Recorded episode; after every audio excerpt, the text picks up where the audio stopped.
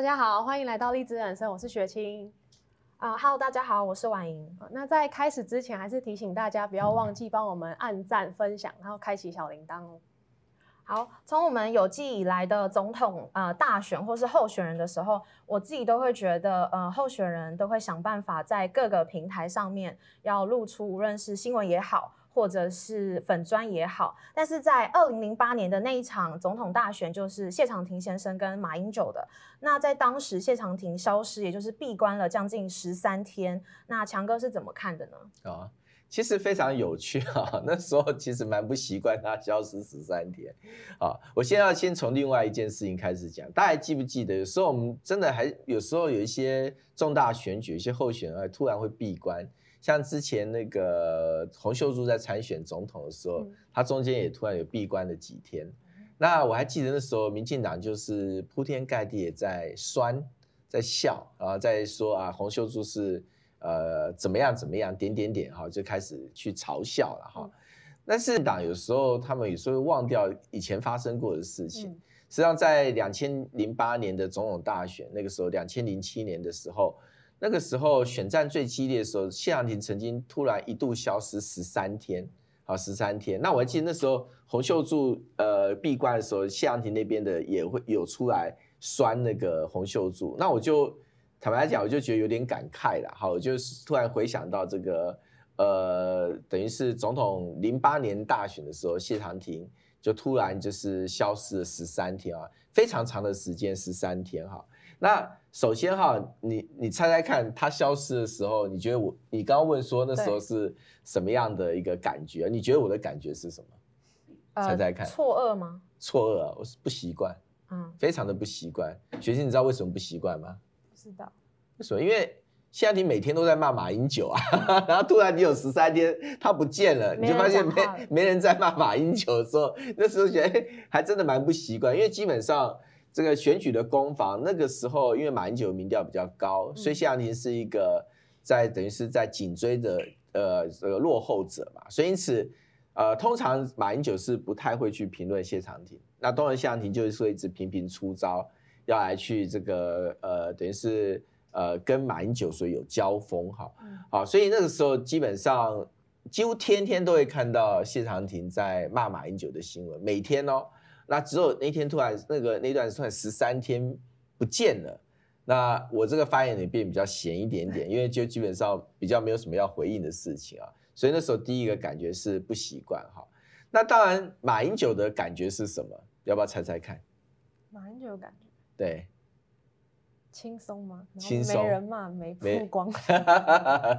请你觉得呢？马英九是马英九，还是他觉得说，哎，是不是那个生病了？怎么会都都没出来呢？哦，嗯、对，我告诉马英九的反应非常有趣哈，因为为什么？因为其实他大概消失不是一消失我们就知道他消失啊，因为你谁谁会知道他消失多久呢？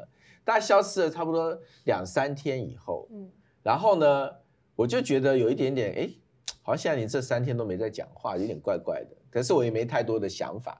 可后来就突然接到记者的电话，因为我们跟记者很多互动嘛，记者就跟我讲说：“哎，跟你讲，听说谢长廷这个身体出问题啊，所以他可能有点状况，所以他会消失一段时间。”好，然后我听了，因为我是发言人嘛，所以我就会去跟马英九回报这个讯息啊，就是说：“哎，包括总统呃，好几个记者跟我讲说，谢长廷突然不见了。”那有可能是身体有些状况哈，那我就把几个版本，因为记者的版本不太一样，就说他的身体可能是出什么状况，跟马英九讲哈，我的话都没讲完，知道马英九就回答，就马上就那个严呃神情非常严肃的对我说了一句话，他说什么知道吧？我们要不要去探望他？探望他，我想的也是这样。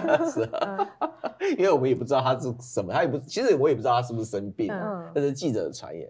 因为马英九马上说一句话，说不准拿人的健康做文章。哦，他说如果他身体真的有问题的话，也也不准拿这件事情做文章。嗯，所以他说不要回应这件事情。他说他呃就是要尊重他，好，不可以去拿他的呃身体做文章。然后听了也说哦，就好，那没问题哈。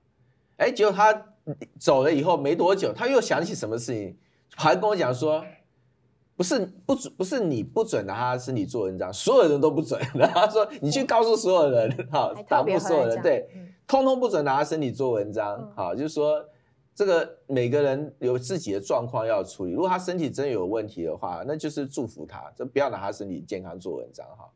然后那这个事就结束了，好，结束了，哈。可是呢，那我就当然就下就是传传达这个讯息，说不要拿谢长廷的身体健康做文章哈啊。可是，一直到就是就是很平静的十三天就过去了哈。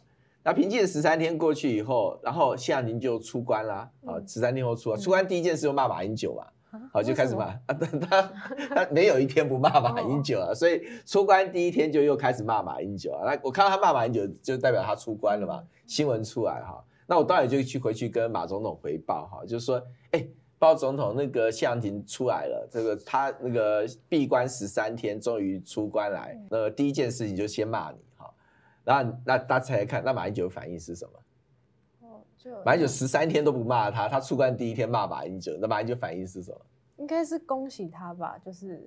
身体顺利恢复，因为他他病好了，感觉以他一贯的那种 态度，他就说啊，他他身体健康，呃，可见他身体健康就好，康复了就好哈。当然，我其实也不知道他到底是不是身体出问题，因为他也完全没有交代。他后来讲，大家说他只是要呃沉思沉淀哈。那沉思沉淀是，那也有人说他去整形啊，有人说他身体有问题哈，就是可能打打什么，是真的长相有变吗？哎，我是没有细究啦，但是但是就是个谜啦。然后他自己宣称他是去闭关沉淀思考台湾的未来哈。